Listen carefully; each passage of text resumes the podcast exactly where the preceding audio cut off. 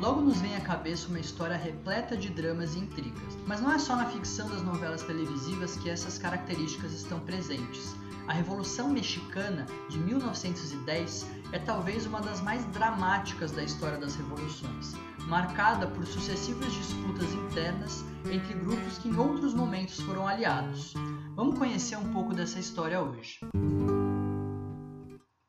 Depois da luta pela independência, a partir de 1876, o México passa a ser governado por Porfírio Dias, coronel que impõe uma severa ditadura marcada por repressão e pela concentração de riqueza e poder nas mãos da elite agrária. Nesse momento, o México era um país semicapitalista, dominado por grandes fazendeiros que detinham o monopólio das terras, muitas das quais eram roubadas das comunidades indígenas, forçando esses à escravidão por dívida. A população era de cerca de 7 milhões de pessoas, das quais 5 milhões eram analfabetas. Porfírio Dias se manteve no poder por 30 anos. Ele convocava eleições periodicamente, mas sempre vencia porque os resultados eram manipulados para reelegê-lo. Mas por volta de 1906, 30 anos depois da ditadura, começam a crescer os movimentos de oposição ao porfiriato, sobretudo de agricultores e comunidades indígenas, mas também de mineradores e trabalhadores urbanos que passam a fazer greves e são duramente reprimidos pelo governo. Mas além desses grupos, setores da classe média e da burguesia passam também a fazer oposição ao governo, porque esse governo beneficiava exclusivamente a elite agrária próxima a ele. Quando então, em 1909, Porfírio Dias anuncia que vai se reeleger novamente, a oposição inicia uma ampla mobilização contra sua reeleição, encabeçada por Francisco Madeiro, empresário e líder do Partido Nacional anti-reeleição.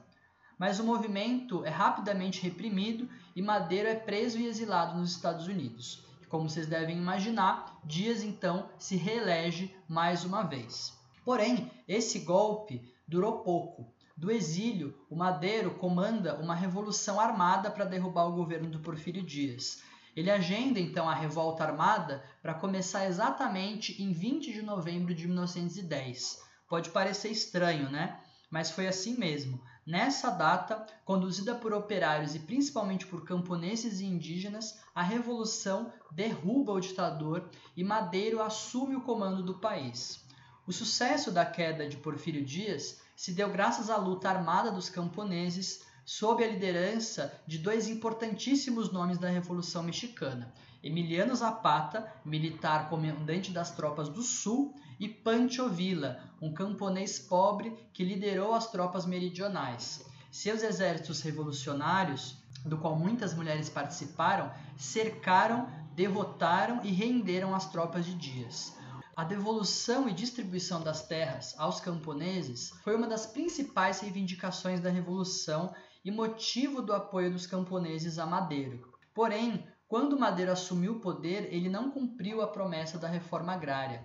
Zapata, então, lançou o famoso Plano Ayala, que consiste na derrubada de Madeiro e em uma ampla reforma agrária com a proposta de distribuição de um terço das terras que estavam concentradas nas mãos da elite agrária, e o restabelecimento do errido, uma ideia de propriedade agrícola de uso coletivo. Zapata então ganhou apoio do Pancho Villa sob o lema Terra e Liberdade, e eles se juntaram também com outro grupo de oposição a Madeiro, os constitucionalistas, liderados por Carrança e Obregón, buscando então unir forças para construir um novo México.